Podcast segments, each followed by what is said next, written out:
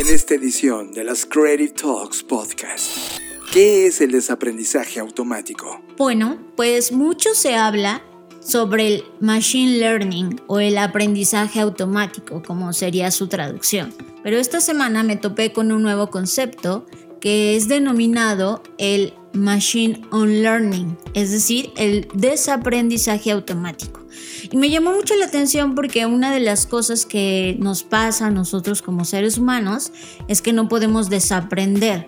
Sin embargo, las máquinas o al menos la inteligencia artificial pues parece que sí puede desaprender. Sin embargo, algunos investigadores están haciendo la pregunta de ¿qué pasaría si podemos hacer que las máquinas olviden? Lo que está buscando esta nueva rama es buscar formas de inducir amnesia selectiva en el software de inteligencia artificial. El objetivo es eliminar todo rastro de una persona en particular o un punto de datos de un sistema de aprendizaje automático sin afectar el rendimiento del propio sistema. En Media, hablamos de la nueva película de Hugh Jackman, Reminiscence. Analizamos The White Lotus y nos emocionamos con Animaniacs. ¿Qué es el cristal del tiempo? ¿Y cómo cambiará todo lo que conocemos como ciencia? Es una máquina de movimiento perpetuo. Un cristal de tiempo cambia para siempre entre estados sin consumir energía y los físicos afirman haber construido esta nueva fase de la materia dentro de esta computadora cuántica. Así como existe el estado sólido, ya saben cuando aprendimos en la primaria sólido, gaseoso, líquido, ah, pues hagan de cuenta que esto se volvería un nuevo estado. La diferencia con el resto de los estados que conocemos es esto, que no consume energía y que además para crearlo, pues no es como que lo crees tú en tu casa de, a ver, mezcla bicarbonato, todo eso, ¿no? Se necesita este tipo de tecnología como lo son las computadoras Y Mark Zuckerberg finalmente ha lanzado Horizon Workrooms. Bienvenidos al Zuckerverso. Disfruta esta edición de las Creative Talks Podcast.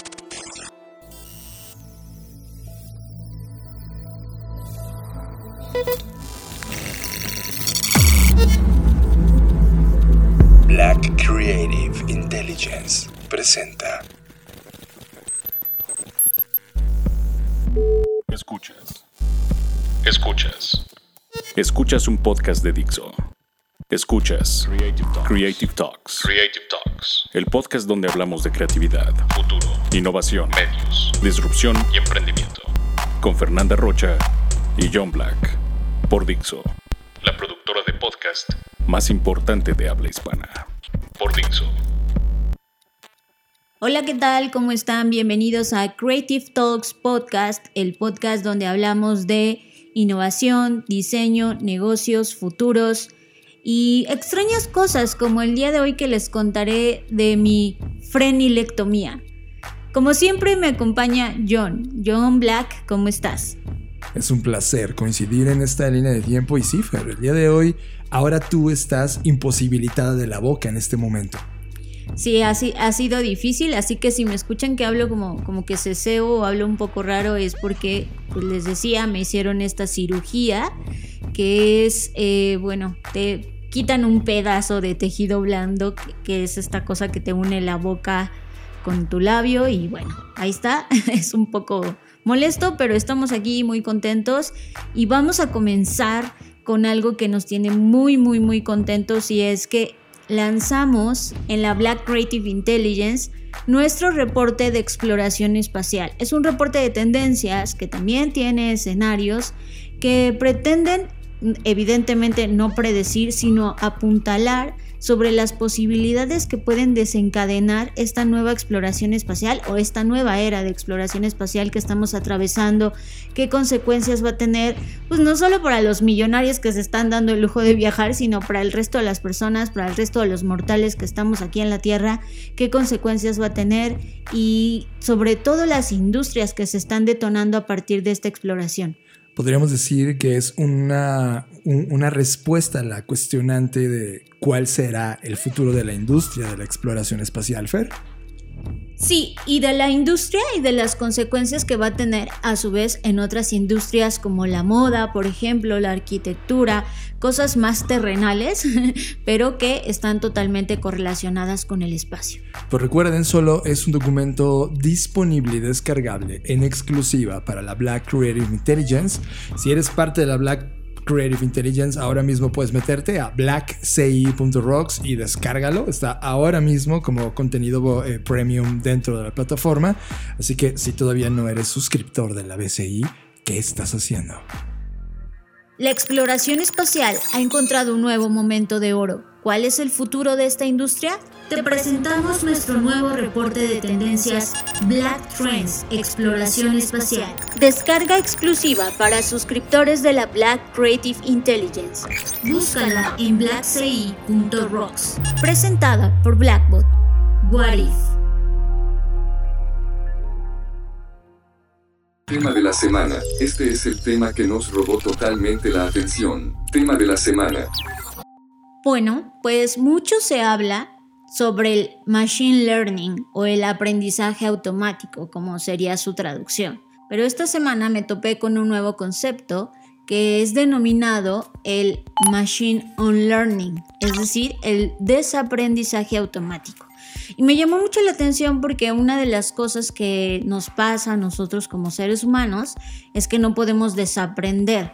Bueno, en términos estrictos, ya si nos metemos a hablar sobre lo que han hablado muchos autores especialistas en educación, en pedagogía, en neurociencias, etc., eh, sí es posible en el sentido de que tú puedes olvidar cosas, pero me refiero a que tú cuando aprendiste, por ejemplo, a sumar, es muy difícil que desaprendas a sumar, ¿no? Ya es un conocimiento que está ahí, que lo tienes, que evidentemente como todo si no lo practicas se puede atrofiar, pero está en tu cerebro. Hay algunos ejercicios que te pueden ayudar a sumar de otra forma. Por ejemplo, me encanta un ejercicio que se hizo con una bicicleta, que cuando das vuelta a la derecha, pues la bicicleta da vuelta a la derecha. Lo que hicieron fue poner un manubrio inverso. Entonces, el ser humano que se sube a la bicicleta, que ya sabe andar a la bicicleta de una, de una forma, ahora tiene que operar el manubrio a la inversa, es decir, para dar vuelta a la derecha tiene que girar a la izquierda. Al inicio toma una curva como de 30 a 40 minutos, pero el cerebro adapta esa habilidad porque pues, el aprendizaje estaba ahí, solo que la forma de llegar o la forma de entender el aprendizaje puede moldearse, malearse con el tiempo, ser flexible, pero nunca desaprender. Exacto. Sin embargo, las máquinas, o al menos la inteligencia artificial, pues parece que sí puede desaprender. Y esto nos, llama la atención porque pues la mayoría de las empresas están utilizando el machine learning o el aprendizaje automático, ya saben, para analizar nuestros deseos, para manipularnos, para analizar nuestros rostros, o sea, ya hoy está en todas partes. Sin embargo, algunos investigadores están haciendo la pregunta de ¿qué pasaría si podemos hacer que las máquinas olviden. Y este es un área incipiente de la informática que se denomina justo así, desaprendizaje automático. Lo que está buscando esta nueva rama es buscar formas de inducir amnesia selectiva en el software de inteligencia artificial. El objetivo es eliminar todo rastro de una persona en particular o un punto de datos de un sistema de aprendizaje automático sin afectar el rendimiento del propio sistema.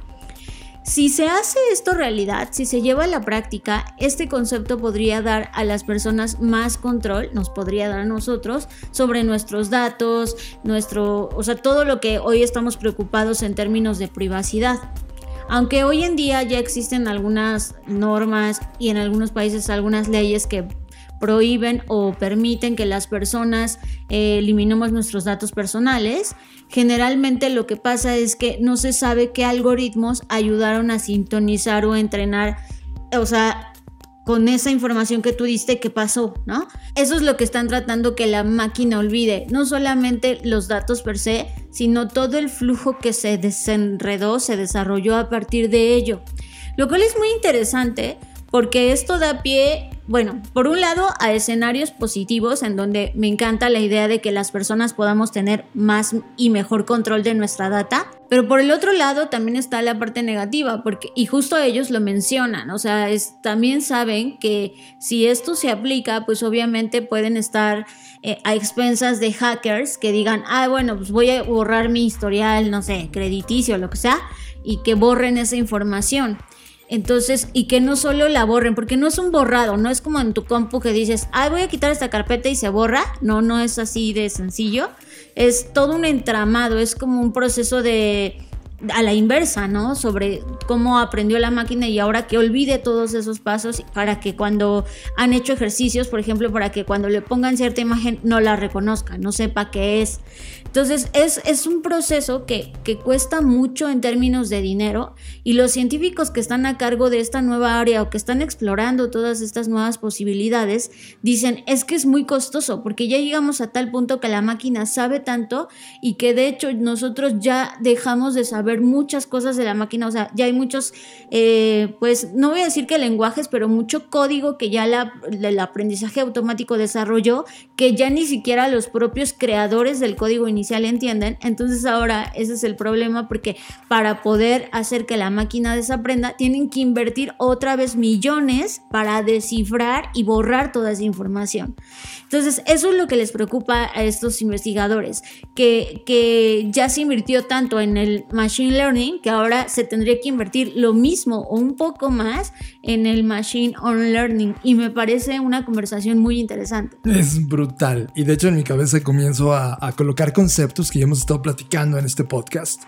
Por ejemplo, cuando hablamos del bias cognitivo de la inteligencia artificial. Imagínate este escenario, Fer. ¿eh? ¿Qué pasa si por el bias cognitivo de la inteligencia artificial la máquina decide ejecutar desaprendizaje selectivo automático? Es decir, como decir, ah, después de analizarlo todo, yo mismo, vía mis bias, vía mi decisión de lo que quiero y lo que no quiero reconocer o estoy a favor, me desaprendo cosas. O otro segundo concepto, bias de desaprendizaje selectivo público automático. ¿Qué significa? que la máquina decida qué cosas desaprender que hace públicas y que dices, ah, ya vi, ya desaprendió el color rojo.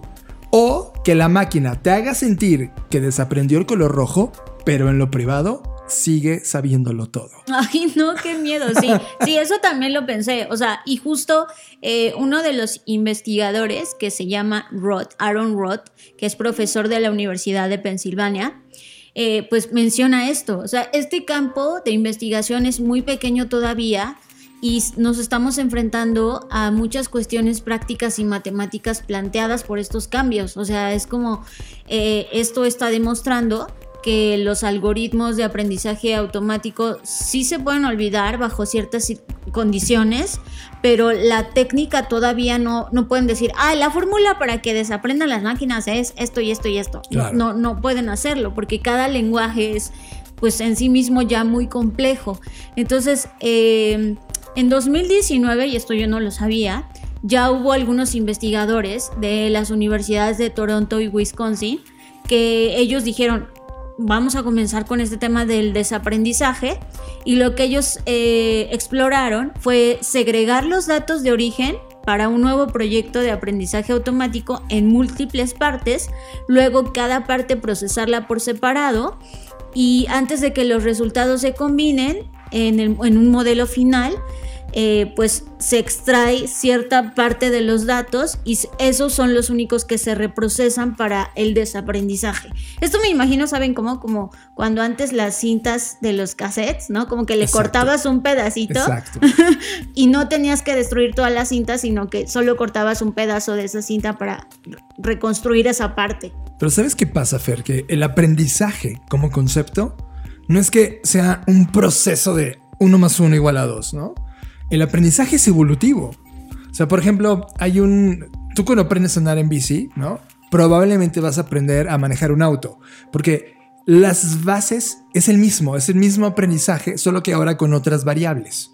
Si esto lo colocas en la inteligencia artificial, necesitamos dejar de hablar de machine learning y empezar a hablar de aprendizaje evolutivo automático.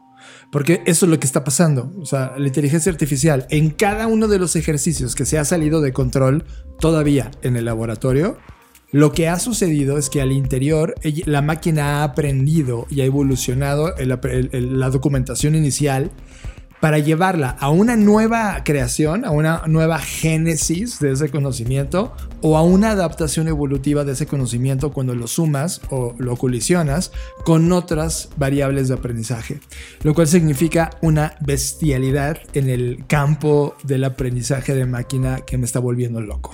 Pues sí, porque al final del día, o sea, el desaprendizaje es un proceso de deconstrucción no es que olvides completamente lo que aprendiste, sino que lo evolucionas y lo sustituyes por un nuevo aprendizaje. Pero digamos que en esencia se queda ahí almacenado en alguna parte, al menos en nuestro cerebro. El tema con esto que estamos mencionando del desaprendizaje del automático, pues es justo que ni siquiera estamos entendiendo al 100% cómo aprenden las máquinas, o sea, es decir, qué procesos siguen. A tal punto que, como les decíamos, o sea, existen códigos o pedazos que ya los mismos creadores dicen, no, pues esto quién sabe de dónde salió y quién sabe cómo se arregla, ¿no? O sea, ya estamos llegando a esos niveles.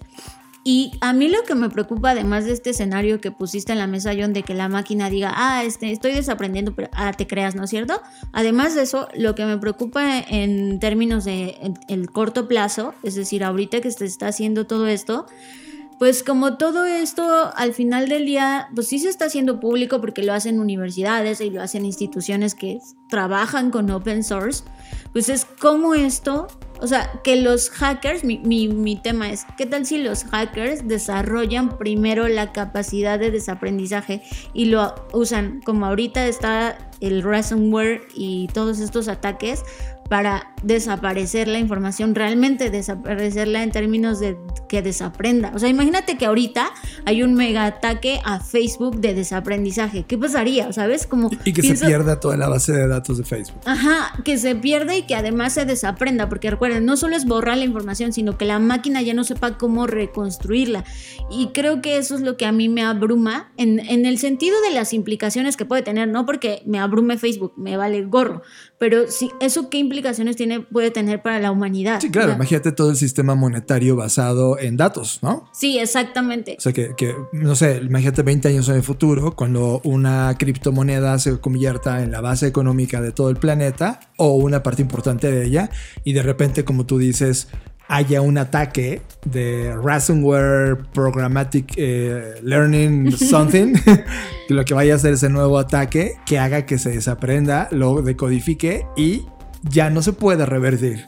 Exacto, es, eso es mi mayor preocupación, esperemos que no, no pase así, pero es interesante que ya estamos en un punto donde ya exploramos otros conceptos, ya no está el deep learning, el machine learning, sino ahora el otro lado del espectro que es el desaprendizaje automático. Estás escuchando Creative Talks Podcast. Hoy tenemos todo tipo de bebidas. Bebidas para fiesta, bebidas sin alcohol que saben alcohol, bebidas para meditar, bebidas para acompañar con unos buenos tacos, bebidas energéticas e inclusive bebidas hidratantes.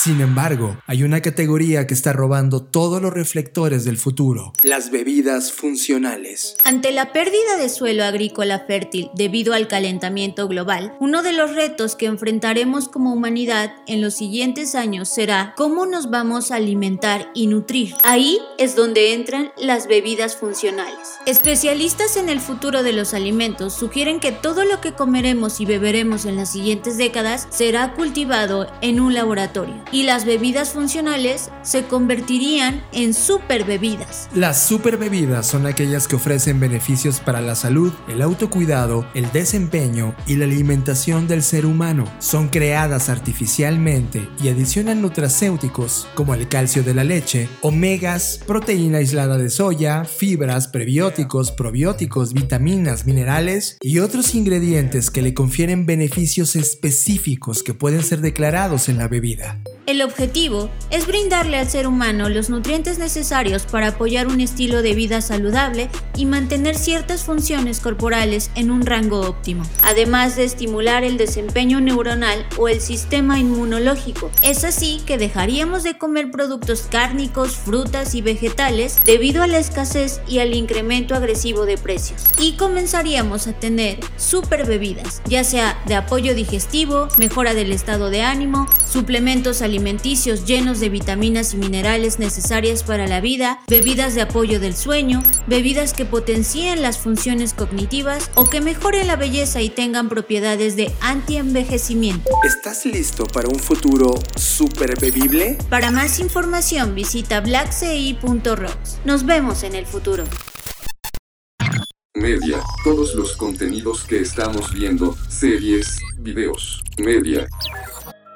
Y hablando de inteligencia artificial y todo esto, ahora vamos a saltar a otro mundo que es muy paralelo y es el mundo de los deepfakes. También en este podcast hemos hablado en muchos episodios qué es un deepfake y todo esto. Si no lo sabes todavía, puedes escuchar episodios anteriores o simplemente googlear. Bueno, para los que ya sabemos qué son los deepfakes, pues resulta que nos eh, hemos hablado mucho del lado negativo, ¿no? De lo mal, lo que puede pasar, lo que podría salir mal. Pero hoy encontré una campaña de una película que se llama Reminiscence, que esta película es protagonizada por Hugh Jackman. Y me, me pareció interesante porque se supone que el filme es un poco de ciencia ficción. Entonces, lo que está haciendo es que tú puedes formar parte del trailer de la película. Así es, queridos, queridas.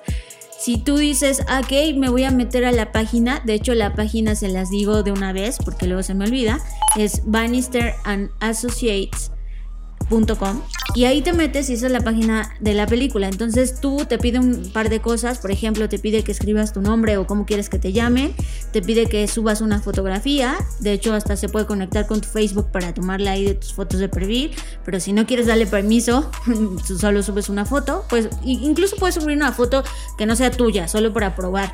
Y entonces tú formas, una vez que haces esto, te vuelves parte de trailer de la película y está cañón. O sea, está cañón la experiencia y me recordó mucho a lo que hablábamos John en el FBS en 2019, ¿no? Que hablábamos de esta parte en donde los deepfakes podrían incluso hacer películas personalizadas, recuerdo que decíamos eso, en donde tú formaras parte de la película completa y que cada película fuera personalizada porque en cada película estaría la persona que está viendo la película. Pues esto se me hace una, un, digamos que una dosis o una prueba de ese, de ese futuro o de ese escenario que habíamos planteado en el FBS, solo que ahora en lugar de estar en toda la película, solo estás en el trailer, pero se ve increíble. Yo subí una de mis fotos, sí subí mi cara real y está cañón porque eh, la animan, o sea, no es como que la foto se quede fija. Además de la foto salir en una parte del trailer, este, no les quiero quemar la experiencia, pero sale tu foto y, y, se mueve, o sea, se anima totalmente como si tú estuvieras haciendo esos gestos, como si tú estuvieras volteando a la cámara. La verdad me pareció no solamente increíble en el término de pues, la creatividad con la que se está lanzando la campaña de la película, sino que esto pues nos muestra lo accesible que ya es el deepfake, las implicaciones que tiene y que además, aunque pareciera inofensivo, como siempre hacemos este warning, pues como ya cualquier persona lo puede usar y creo que eso es algo digno de observar y de experimentar. Así que quienes quieran, métanse a la página para ser parte de este trailer. Me encanta, me encanta, me encanta, en verdad me emociona. Porque esto me lleva a 20 años en el pasado, Fer, cuando se hablaba por primera vez de cuál iba a ser el futuro del cine, ¿no? Y, y todo apuntaba a que el cine se iba a convertir en videojuegos en donde la experiencia de personalización iba a ser tal que tú ibas a estar inmerso en la historia. Esto evidentemente para la gente como Steven Spielberg era de, sí, sí, sí, claro, pero solo tengo una cámara, como, como que cada persona va a tener su experiencia personal.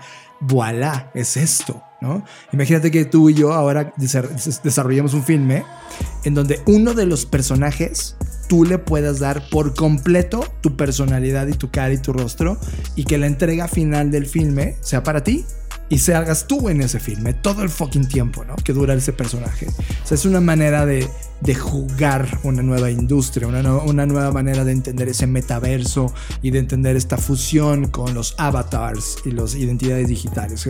Estoy emocionado, ahora mismo voy a hacer el ejercicio. La página eh, la vamos a dejar dentro del post en la BCI, ese es un post gratuito, así que los que no hayan cachado la página web, vayan al post que está en la BCI y ahí pueden darle clic. Fer, en la semana también eh, volvimos a jugar a ser niños. 22 años en el pasado, Fer. Tenía 22 años que Animaniacs no había estado de vuelta. Creo que nos emocionamos mucho cuando vimos el trailer y, y cómo esta imagen y este discurso nuevo de los Animaniacs ajustado al pensamiento cultural de la actualidad, pues era, era distinto, era una forma, un abordaje distinto. ¿Qué capítulo 1, Fer? O sea, ya vimos como, como seis, seis este, capítulos dentro de Animaniacs.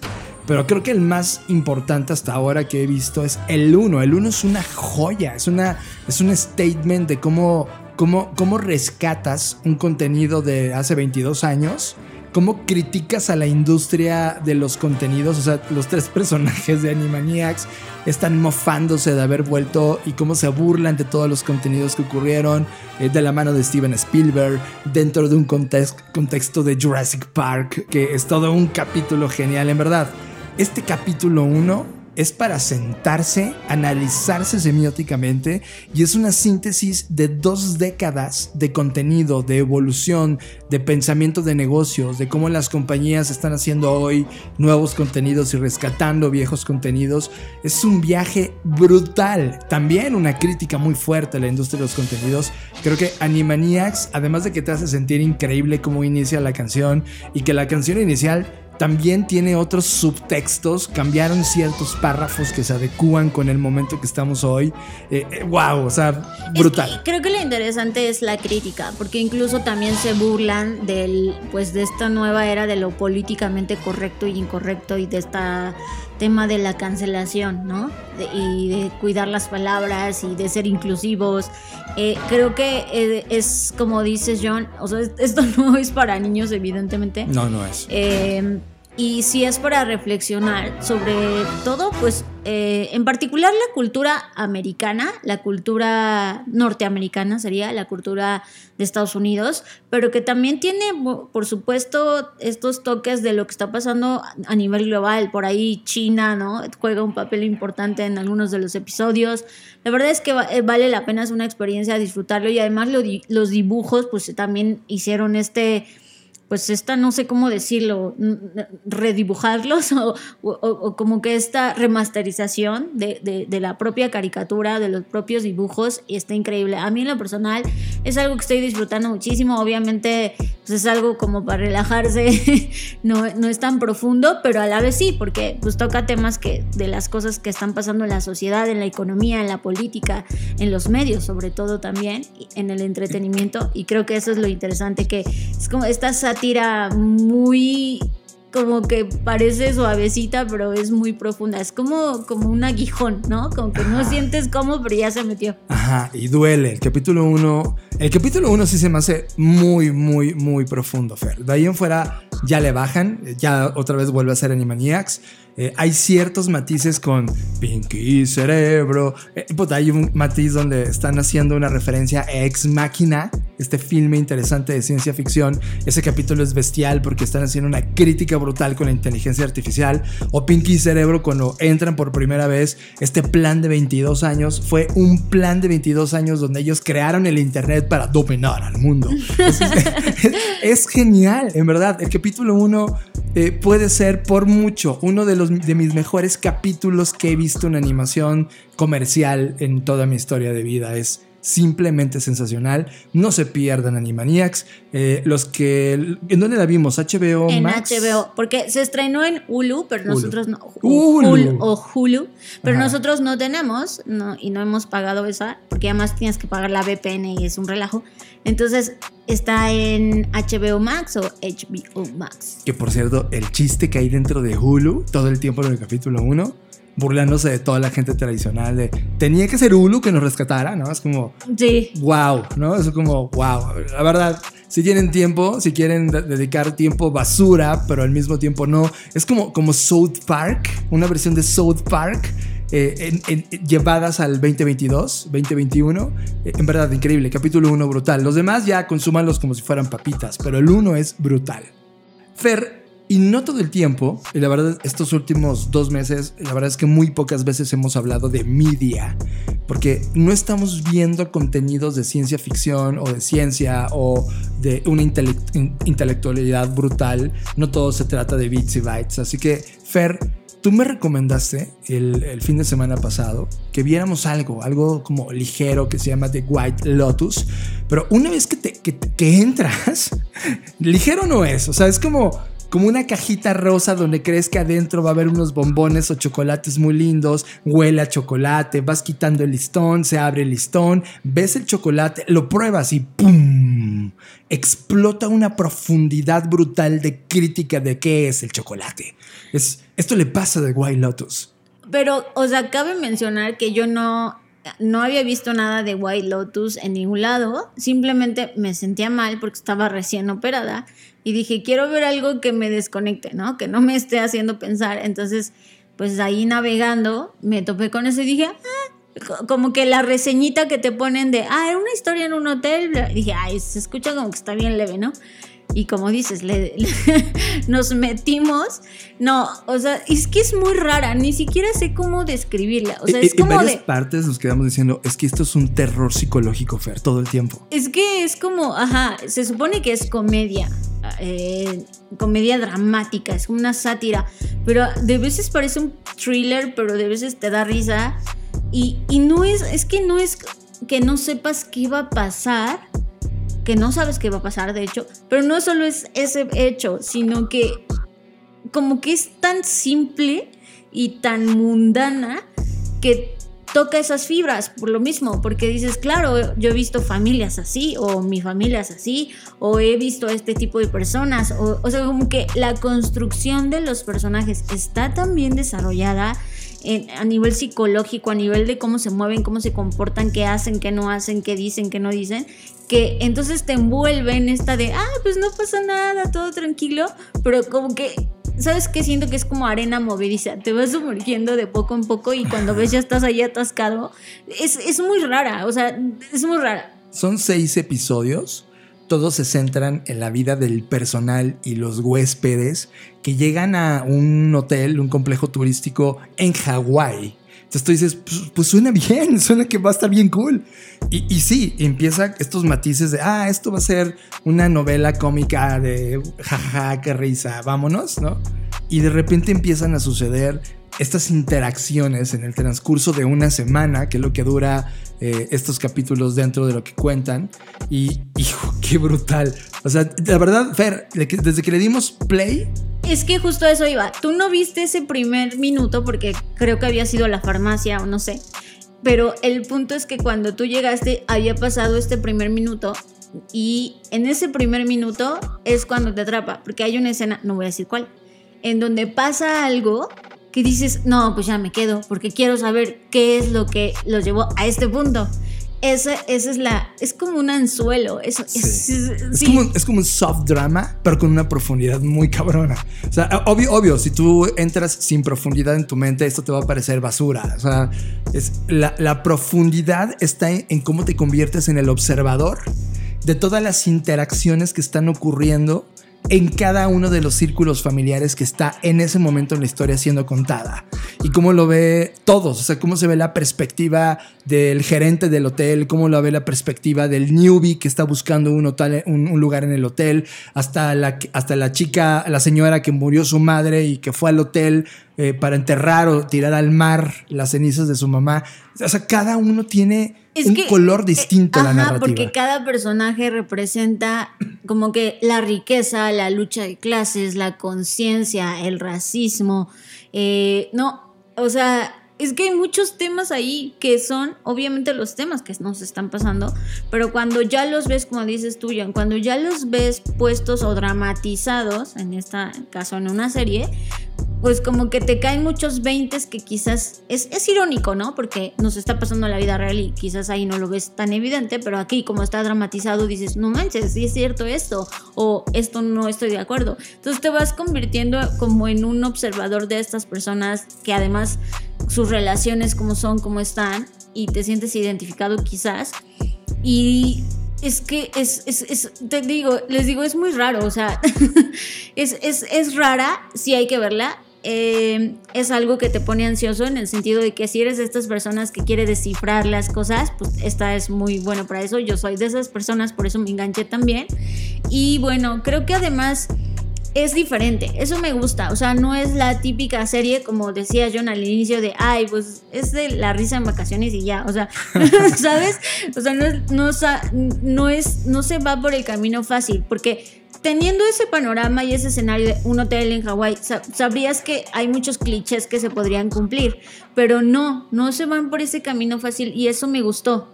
Ya lo saben, si quieren darse unos buenos contenidos, yo creo que The White Lotus es, no esperes nada. O sea, métete, dale play y, no te vas, o sea, no, te vas a parar hasta terminarla.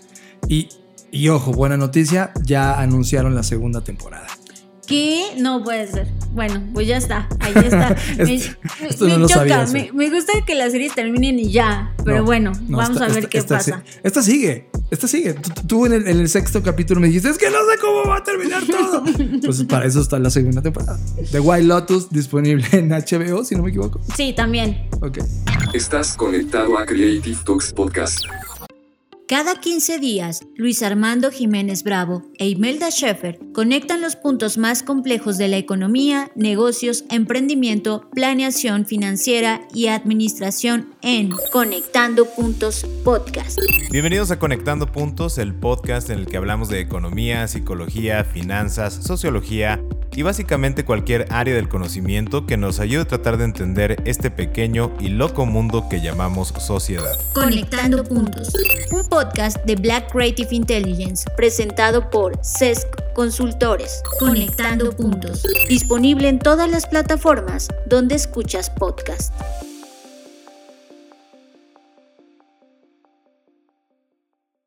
Radar. Hemos activado el radar de tendencias de la Black Creative Intelligence y te traemos la tendencia que más nos llamó la atención. Radar. Me encanta cómo brincamos de estas cosas así ya más banales y ahora vámonos a la ciencia. Resulta que en muchos medios, revistas y todos estos journals de ciencia, pues todo el mundo está estremecido porque resulta que los investigadores de Google, en colaboración con físicos de Stanford, de Princeton y otras universidades, aseguraron que lograron usar una computadora cuántica de Google para demostrar un verdadero cristal de tiempo. Esto lo va a cambiar todo, Fer. ¿Un cristal de tiempo qué es? Bueno, es una máquina de movimiento perpetuo un cristal de tiempo cambia para siempre entre estados sin consumir energía y los físicos afirman haber construido esta nueva fase de la materia dentro de esta computadora cuántica. Así como existe el estado sólido, ya saben cuando aprendimos en la primaria sólido, gaseoso, líquido, ah, pues hagan de cuenta que esto se volvería un nuevo estado. La diferencia con el resto de los estados que conocemos es esto, que no consume energía y que además para crearlo, pues no es como que lo crees tú en tu casa de, a ver, mezcla bicarbonato sodio, se necesita este tipo de tecnología como lo son las computadoras cuánticas. Entonces es interesante porque mientras este grupo de científicos que ya dije de Google, además hay otro grupo de investigación que es independiente que afirmó a principios de, este mes, de este mes de agosto, haber creado un cristal de tiempo en un diamante. Entonces, están como estos dos ejercicios paralelos. Esto me llama mucho la atención de la ciencia y ocurre mucho con los premios Nobel, ¿no? Que hay una persona en un continente y otra persona en otro continente, no se conocen y están trabajando el mismo experimento. Bueno, pues esto está pasando con este tema de los cristales de tiempo. Está el grupo, digamos que con mucho dinero y muchas cosas, y está el grupo independiente ambos aseguran haber llegado y creado este estado, este cristal de tiempo. Pero independientemente de quién lo haya creado, lo interesante de todo esto es el potencial que esto tiene, porque esto evade la segunda ley de la termodinámica, lo cual quiere decir que muchas de las cosas que habíamos dado por sentado, que habíamos pensado que eran de una forma, pues esto puede cambiar este, este tema. Esta ley dice que el desorden siempre aumenta, pero en los cristales de tiempo esto no pasa. Entonces esto es contradictorio de muchas formas a lo que conocíamos de la física y de la física cuántica. Rompe la cabeza, porque mira, el cristal de tiempo es la primera fase de desequilibrio. ¿No? Eh, y, creo que como, como concepto de desequilibrio, toda la humanidad ha venido corriendo. Desequilibrio, caos, ¿no? Este desorden. Desorden, ¿no? Que, que, tú y yo tanto alabamos. Es como conceptualmente hablar de orden y desorden, ambas es equilibrio. Y esto es desequilibrio. Esto, esto está en constante movimiento, como tú dices, sin consumo de energía. Tiene orden, tiene estabilidad perfecta, pero al mismo tiempo está en un estado excitado y en evolución constante. O sea, trata de meter todos esos conceptos con la ciencia que hemos aprendido en este momento y no son compatibles. Lo que acabamos de encontrar, la humanidad lo que acaba de poner en este cristal, es una ruptura completa de lo que definimos como ciencia, de lo que entendemos como eh, estados de la materia y lo que adentro vamos a encontrar si logramos esto ampliarlo a otro experimento. Y también creo que esto evidencia, porque por ahí he escuchado en algunas conferencias personas que han dicho que las computadoras cuánticas son las siguientes computadoras del futuro. No, no es cierto. O sea, no es como que tú en tu casa vas a tener una computadora cuántica. Eso va a pasar en, no sé, 50, 100 años. O sea, eso no va a pasar. No es el futuro de las computadoras. Porque las computadoras cuánticas, aunque se llamen computadoras, no son como la computadora que tú tienes en tu casa. Eh, deben tener muchas restricciones y muchas variables de cuidado para, para cómo están. Porque allá adentro está explotando cosas. O sea, a tal grado que los dueños de computadoras cuánticas como IBM, cuando les preguntan a sus científicos qué están creando. Ellos mismos no saben responder. Sí, porque están pasando cosas que no sabemos. No, se entiende con lo que hoy conocemos. Entonces, no, la, persona que dijo en la conferencia de, yo estoy a punto de comprarme una computadora cuántica, es mentira. Pero a lo que voy es, sí, es, o sea, lo que me sorprende es esto, es esta capacidad de hacernos preguntas y seguirnos cuestionando que nos llevan a esto. Al final del día, sin importar si fue Google o si fueron otros científicos, lo que a mí de verdad esto me, me, anima es que no perdemos esta intención de cuestionarnos y eso nos está llevando, por supuesto, a contradecir inclusive lo que ya conocemos, pero pues es parte del aprendizaje. Y sabes, esto me lleva a, ya lo he contado en este podcast, dos ocasiones a ese momento cuando Intel nos enseñó en la Universidad Nacional Autónoma de México que la materia atómica con base en silicio ya no era y que la ecuación E igual a mc al cuadrado ya era una ecuación obsoleta para la ciencia que estaban desarrollando en ese momento en Intel y que ellos estaban jugando con física cuántica para encontrar un nuevo límite o una nueva, un nuevo espacio de entendimiento de la ciencia 20 años después tenemos este cristal. Esto lo va a cambiar todo, probablemente sea uno de los descubrimientos más importantes de la historia de la ciencia.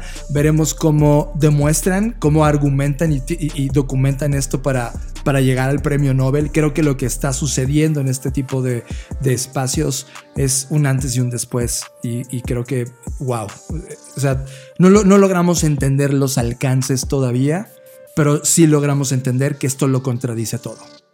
Estás procesando Creative Talks Podcast. Fer, y una vez entendido este cristal, viene una pregunta que, está pegada, ¿no? Y que ahora también puede cambiar y es, ¿qué es la vida? ya sé, ya sé, ya sé. Es como de, uff, déjame me sirvo algo interesante para tratar de contestarla. Aquí es donde entra la canción, la vida, la vida, lo bello que es la vida, tratar de entenderlo. en algún momento, hace unos 3.500 millones de años, la vida en la Tierra comenzó a existir. Esto es lo que nos ha dicho la ciencia. Desde estos momentos moleculares que después fueron evolucionando, ramificando a través del tiempo, a la espectacular variedad de entidades físicas y biológicas que tenemos el día de hoy. Así es como la ciencia ha venido explicando esto respecto a la vida, pero todavía no tenemos una definición clara de qué es la vida, sinceramente. Por ejemplo, ¿logra responder, ¿está vivo un virus? ¿O está vivo un ecosistema boscoso? ¿O está vivo el planeta entero como un concepto llamado Gaia? Después de todos estos cuestionamientos y muchos aspectos de los ecosistemas que hoy conocemos, que son dependientes unos de otros como órganos dentro de un cuerpo, la respuesta es posiblemente sí. Los biólogos Chris Kempes, que es un investigador de sistemas complejos, y, David Crowder del Instituto Santa Fe en Nuevo México han venido planteando la idea de tratar de entender el enfoque de qué es la vida y cómo la evolución ha sido una fuerza impulsora de la vida, porque sinceramente ellos piensan que el pensamiento evolucionista de la vida nos ha cegado a principios generales de la vida. Es decir, no logramos entender qué fregados, cuál es la definición de la vida, dado que la ciencia nos tiene con, un, con una manta en la cabeza diciendo, es esto.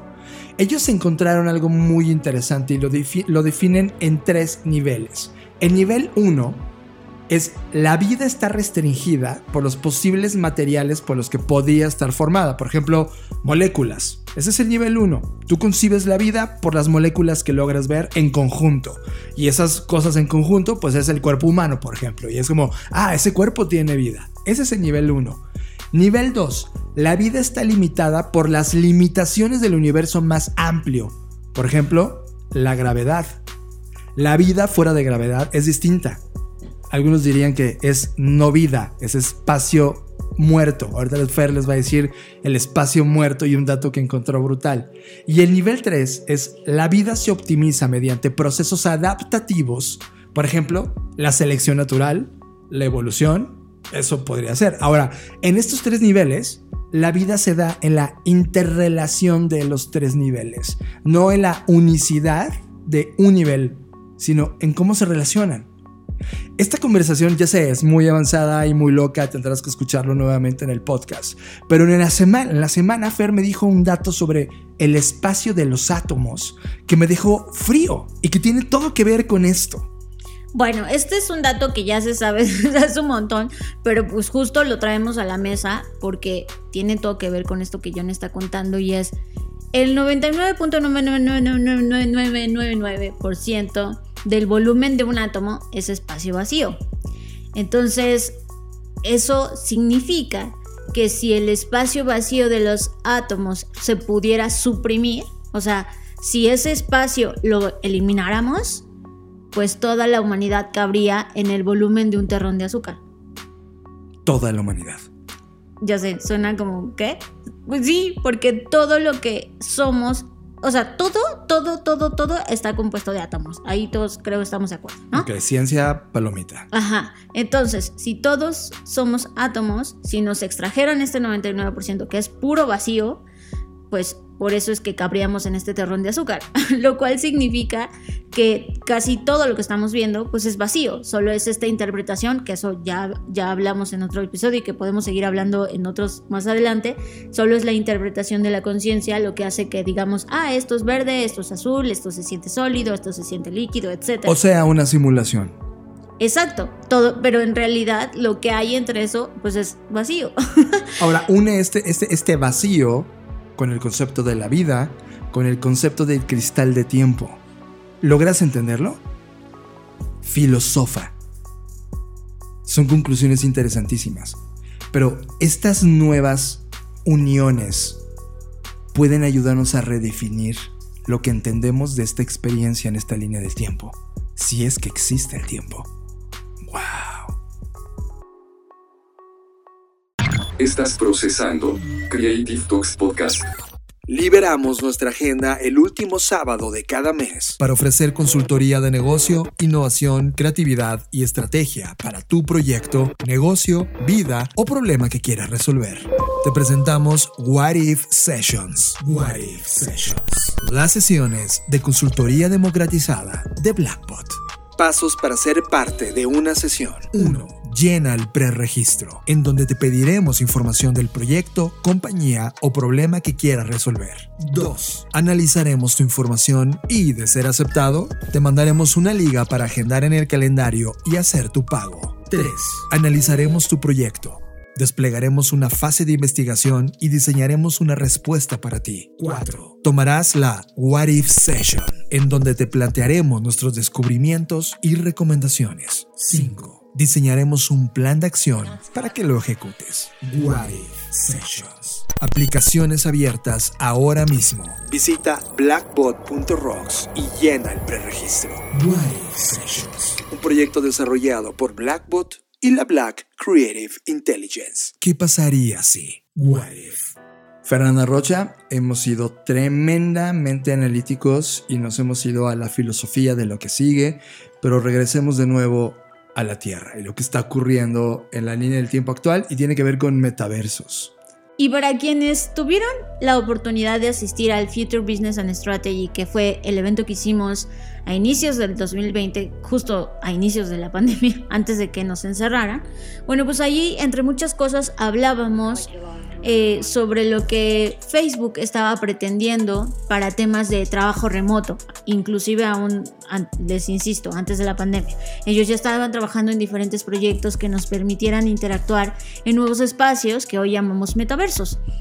Pues el día de hoy anunciaron en su página de Oculus, que ya saben que esto también forma parte del conglomerado de Facebook, que van a lanzar eh, Horizon Workrooms, que es pues esto, sesiones de, de llamadas remotas, videollamadas, pero con toda la tecnología que ya han venido desarrollando en su plataforma de Oculus Quest, que pues es esta plataforma de realidad aumentada en la que usando estos dispositivos, estos lentes de realidad aumentada, pues tú te puedes meter a un mundo y vivir una experiencia inmersiva en donde pareciera que estás en una oficina, conviviendo con tus colaboradores, teniendo una pantalla en donde todos están viendo esa pantalla y proyectando resultados o lo que sea que haya que proyectar en esa pantalla. Y pues la idea es que eh, tú te puedas sentar y sentir al lado de estos avatares. Eh, usan también esta nueva funcionalidad que se llama audio espacial, que es esto que hace que tu experiencia sonora sea mucho más inmersiva eh, y bueno, tiene varias funcionalidades, evidentemente funcionalidades que sobresalen de las, de las que hoy existen en plataformas como Zoom, Google Meet o Teams o la que sea que uses para conectarte. Y bueno, pues la idea es que estos rooms ayuden a que se borren un poco las barreras que se sienten a través de una pantalla y que la gente pueda interactuar con su equipo de mejores formas, puedan incluso pues hacer lo que hacen en una oficina, ¿no? Usar documentos compartidos, tener juntas, tomar notas, o sea, todo, todo lo que hacíamos o solíamos hacer en las oficinas físicas, solo que ahora en este espacio de metaverso, que es un espacio pues, pues que no, que está en el mundo virtual o digital y que ahí es donde puedes pues ser productivo. De hecho, hasta puedes tener como unas especies de tabletas que son como unas iPads, pero simuladas, donde tú puedes hacer ahí tus bocetos, mockups o proyectos que tengas. O sea, tiene muchas funcionalidades que por supuesto están, eh, no es que las desarrollaron de un día para otro, es algo en lo que Facebook ha venido trabajando en los últimos años y que para mí no es nuevo, pero en lo que sí quiero ver es la reacción de las personas. Si lo van a usar, si no lo van a usar, si lo van a entender o no. Creo que hay, hay plataformas que ya habían dado un primer salto. Por ejemplo, ¿te acuerdas cuando probamos Tio? Claro. Que ahora ya tiene otro nombre, creo que se llama Ray. No, era Roku o algo así. No, algo como de llaves. Rocky. K-Rooms. K-Rooms. ¿Ya no se llama Rocky? No. Eh, Rookie. no, se cambió no sé, whatever. Era, era una plataforma donde tú te metías un metaverso y en ese lugar creabas un avatar y podrías llevar audiencias a tener una sesión digital. Por ahí tuvimos una hace más de un año y fue algo muy interesante. Fer, creo que eh, en la línea del tiempo, en como se entiende este salto que está dando Facebook, uno, no es nuevo, como dices, ha venido mostrándonos esta tecnología en los últimos cinco años, o sea, ha sido un camino largo consistente, pero que les estaban ganando el mercado muchas otras plataformas, así que decidieron ya no esperar más y mostrarlo.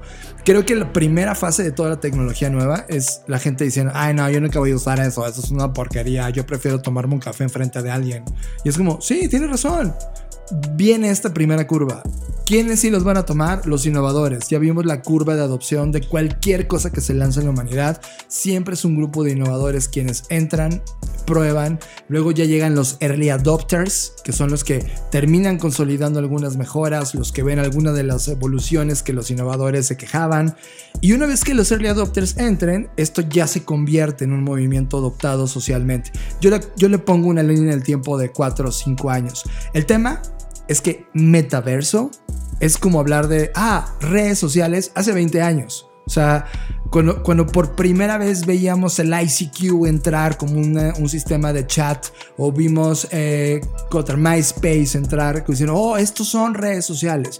Estamos hoy de nuevo en ese momento, solo que ahora el concepto dejó de ser interacción persona a persona, de ida y vuelta por mensaje, y ahora se está convirtiendo en interacción persona a persona, persona muchos, en universos virtuales o digitales llamados metaversos. Mira, yo creo que el, hecho de que las personas usen o no esta tecnología va a depender mucho de la democratización del costo de estos lentes. Todavía, o sea, yo la verdad para estas fechas, para este año, yo ya esperaba que costaran mucho menos, pero siguen costando arriba de 9 mil pesos, lo cual para una persona promedio, pues es un costo todavía muy elevado. Entonces, creo que la clave está ahí. Y me preocupa un poco en el sentido de que no han logrado, o sea, están, no no sé si están tan ocupados haciendo esto que no han logrado concentrarse en la democratización. Es más, ni siquiera sé si ese es su interés. Pero también lo que me quedé pensando a raíz de esta noticia con las funcionalidades que un poco mencioné es que, eh, por ejemplo, tú puedes tener un iPad o una computadora dentro de este mundo. Eso significa que quizás, solo quizás, en el mundo real no tengas que tener una computadora. Sí, de hecho Facebook está trabajando desde hace 8 años en tratar de lanzar su propio iPhone. Algo que sucedió este año es que Apple, con todas estas restricciones de cookies y seguridad que tiene el iPhone, pues puso en jaque al modelo de negocio de anuncios de Facebook. Y la única manera de poder saltar y seguir siendo vigorosos en ese modelo de negocio es ellos lanzando su propia tecnología. Es decir, su propio teléfono, su propia computadora, su propio sistema operativo. ¿Y qué crees? En este metaverso es justo Fer el lugar donde podría vivir la fase 1 de ese proyecto que llevan 8 años desarrollando. Para mí sí es un antes y un después. Coincido contigo, no se ha democratizado, pero toda tecnología inicia así. Es, pero, eh, pero eso es justo el punto, que Oculus ya lleva los suficientes años en el mercado que si lo comparas, por ejemplo, con el teléfono o con otros dispositivos tecnológicos, lograron su democratización en menos tiempo. Lo sé, pero Oculus está amarrado a Horizon. Para que bajara el precio de Oculus, Horizon tenía que ser masivo. Este es el primer paso. Ahí abrieron la puerta a los workrooms. Que sigue, abrirlo al mundo Horizon. Todavía no te dejan entrar al mundo Horizon todavía. Hay quien lo ha jugado y dice que los gráficos son una porquería y están trabajando muy fuerte en eso. Pero al menos en estos workrooms ya estamos ya está abierto y creo que esta, este, este, este deprecio del Oculus va a ser un efecto orgánico de cuántas personas logren adoptar esta herramienta y luego pasen al universo que nosotros le decimos el Soccerverse, el Soccerverso que está poniendo. Ya veremos a dónde va, pero yo, yo sí, esto es un antes y un después dentro de la categoría de mundos digitales y dentro de las redes sociales. Para mí, y te lo dije hace tres podcasts, eh, el fin de las redes sociales, como las conocíamos, es este. Este es un capítulo totalmente nuevo. Con el tiempo ya lo veremos históricamente de, ah, ya vi, los primeros metaversos fueron estos. Sí, hay otros cuatro o cinco moviéndose ahora, pero el jugador más agresivo de redes sociales hoy, siendo Facebook, haciendo su primera incursión real a través de, este, de esta plataforma es sin duda el aviso más importante que dijo Zuckerberg hace dos semanas, ya no somos una, una compañía de redes sociales, somos una compañía de metaversos. Herramientas, apps, metodologías, ejercicios, herramientas. Casi siempre no hablamos de herramientas, pero esta vez tuve que conectar con una herramienta que me encanta, Fer. Eh, y creo que tiene todo que ver con lo que estamos ahora metidos, que estamos en nuestras casas. Durante mucho tiempo, y estoy hablando de 10 años en el pasado, amaba, en serio amaba los paper toys. Para los que no han tenido un paper toy, es literal un papel, una hoja de papel que venía impresa y tú al recortarla y armarla podrías crear juguetes de papel, ¿no? es, una, es idea básica. El tema es que muchos diseñadores hace más de 10 años comenzaron a hacer paper toys de todo tipo. Había Stormtroopers, había Yodas, Eran había... como los funcos de papel. Ándale, qué buena descripción. Antes de que, antes de que la marca Funko llegara al mundo, el mundo imprimía en sus impresoras sus pra- paper toys. Sobre, sobre todo porque había un proyecto que se llama CubeCraft. Quien lo recuerde y quien no lo haya escuchado nunca, sigue vivo. Es Cube como cubo, craft como cosas, cubecraft.com. Y dentro de cubecraft.com, un diseñador llamado Chris Beam- Beaumont había creado una serie de colaboraciones independientes, geeks, nerds, violando todos los derechos de autor, porque pues la verdad lo hacía solo por fan, y hacía recreaciones de Mario Bros. y de videojuegos y de Zelda y de Navidad y todo tipo de personajes que tú imprimías en una hoja, de papel y que la armabas y ya tenías tu, tu Funko de papel, ¿no? Gratis. Esto es- eso te lo digo gratis. Lo descargas gratis, no te piden nada excepto descargarlo y divertirte como enano jugando y armando tus, tus paper toys. Yo confieso que en alguna Navidad hace muchísimos años imprimí como 200 paper toys y, en lugar de poner esferas puse todos mis personajes favoritos de en ese momento habilitados.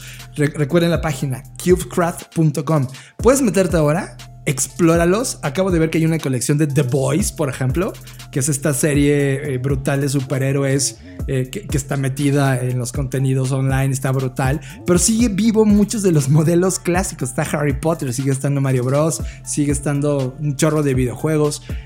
Es una gran actividad como para quitarnos del mundo digital y de las pantallas y de volver a conectar con tus dedos, con las tijeras. De hecho, muchos de estos eh, Cube, eh, Cube Toys o Paper Toys ni siquiera necesita que le pongas resistol. Simplemente lo armas y le cortas perfectamente bien para colocar la pestaña y se arman. Ahora, llevando esta idea, también encontré un libro, que es la razón por la cual recordé todo esto, que se llama cardkidstoys.com, que un diseñador gráfico y educador que se llama Hunter Kelly se dio cuenta de que necesitamos recuperar de nuevo estas artes plásticas creativas y lo que él hizo es recrear ciudades completas, desde los coches, los árboles, todo tipo de casas y objetos a través de estos eh, paper toys. Él lanzó un libro en donde literal el papel ni siquiera es papel recién cortado de árboles, papel reciclado, que él lo metió en un libro para que tú puedas agarrar las tarjetas, cada hoja es una tarjeta que te permite armar un pedazo de la ciudad. Creo que recuperar, Fer, esta herramienta de utilizar manos, volver Sí, a conectar De, de manualidades, Sí. como tal. nos vuelve, uno, nos conecta con esta nostalgia infantil. Dos, hace que tus dedos tengan más habilidad más allá de teclear teclados. Y tres, creo que está padre conectar intergeneracionalmente, como, como acercarte a los niños que ahora tienen solo videojuegos en sus manos y decirles, mira, vamos a armar a ese mismo que estás viendo en la pantalla en un paper toy. Y es súper lindo, creo que es una actividad que además de conectar con todo eso te permite quitarte el estrés, es increíble y creo que Fer, tú y yo vamos a empezar a armar. ¿Y qué, qué te parecería si hacemos un Blackie de Paper Toy? Sería- Estaría increíble. ya, Ya, Daniel Lozán, tenemos una misión. ya quiero hacerlo. Muy bien. Está súper bonito. Y como dices, John, creo que también este tipo de actividades luego también sirven para el proceso creativo. Porque a veces estás como estancado de intentando pensar en la solución de esa cosa y llevas tanto tiempo pensando en eso que simplemente no llegas. Y creo que hacer este tipo de actividades que no requieren un esfuerzo de estar pensando en particular en un tema, sino simplemente a relajarse, disfrutar y activar otras zonas de tu cerebro al mismo tiempo y sin querer puede que encuentres en eso la respuesta que tanto estabas buscando. Estás escuchando Creative Talks Podcast. Fernanda Rocha, hemos llegado al final de esta edición del podcast, no sin antes invitarlo a dos cosas importantes. Tema número uno, cada año, y eso está dentro de mi agenda cada año, me meto a ver lo que Adobe Max presenta. Adobe Max es una conferencia anual donde presentan no solamente las nuevas versiones de software, sino también el punto de vista de la creatividad de la casa de software más importante del planeta llamada Adobe. Adobe Max 2021 va a ser octubre 26 al 28 y en esta edición, que es la segunda edición que es digital, dado por todo el tema que estamos viviendo de coronavirus, pues ahora mismo va a ser gratuita. Y eso me encanta porque no solamente van a ser como la industria especializada de la creatividad y el diseño quien tiene acceso a estas conferencias, sino ahora literal todo mundo que está en diseño gráfico, ilustración, video, fotografía, creatividad, UX, UI, 3D, medios de comunicación, colaboración y productividad, educación, equipos colaborativos, todo este ecosistema creativo, toda esta industria creativa está metida en esta conferencia. Lo único que tienes que ir es meterte a la página de Max, es max.adobe.com. max.adobe.com, te registras y listo. Van a ser más de 400 sesiones, conferencias magistrales, laboratorio de más nicks, eh, talleres, expertos de producto, personas que están analizando la industria creativa, gente que te está mostrando cómo funcionan estos, estos dispositivos o a dónde los podrías aplicar. La verdad es que esto está en la agenda creativa anualmente de las personas top en la industria creativa y esta vez es gratis, esta vez es digital y la verdad es que aprovechen esta, esta sesión de Adobe Max. Y también una segunda invitación nuestro gran tripulante y amigo Genaro Mejía, al cual le mandamos un abrazo enorme desde acá, está eh, festejando su primer año de Bar Emprende. Bar Emprende es un proyecto que ha comenzado literal en plena pandemia, en donde está colocando conversaciones con distintas personas de emprendimiento, ideas, aprendizaje, inspiración, gente que está colocando nuevas compañías para lograr extraer cuál es la mentalidad, el espíritu de estos emprendedores y contagiar a todo el mundo. Bar Emprende, el bar que nunca cierra, cumple su primer aniversario nos pone muy feliz este proyecto. Y lo que está haciendo Genaro es invitarnos, porque el 2 de septiembre a las 6 de la tarde va a ser Bar Emprende Life Experience, en donde cualquiera que solamente se registre gratis, le voy a dejar la página aquí, es baremprende.com diagonal life-medio experience.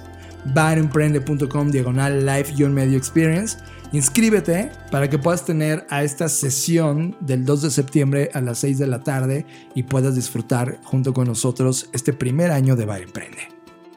Muy bien, pensé que no lo iba a lograr porque pues, casi no puedo hablar, pero creo que no lo hice tan mal, así que espero que lo hayan disfrutado tanto como nosotros. Yo soy Fernanda Rocha, me pueden seguir en redes sociales como arroba Fernanda Roche. Y yo soy John Black. Pueden eh, encontrarme en arroba John Blackbot. Y como decimos en cada edición, nos vemos en el futuro. Dixo presentó. Dixo presentó Creative Talks.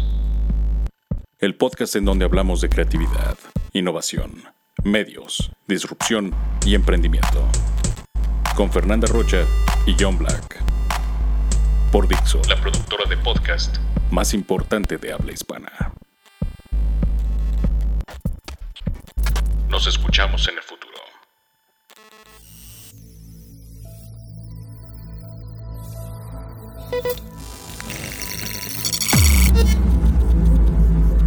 Black Creative Intelligence presenta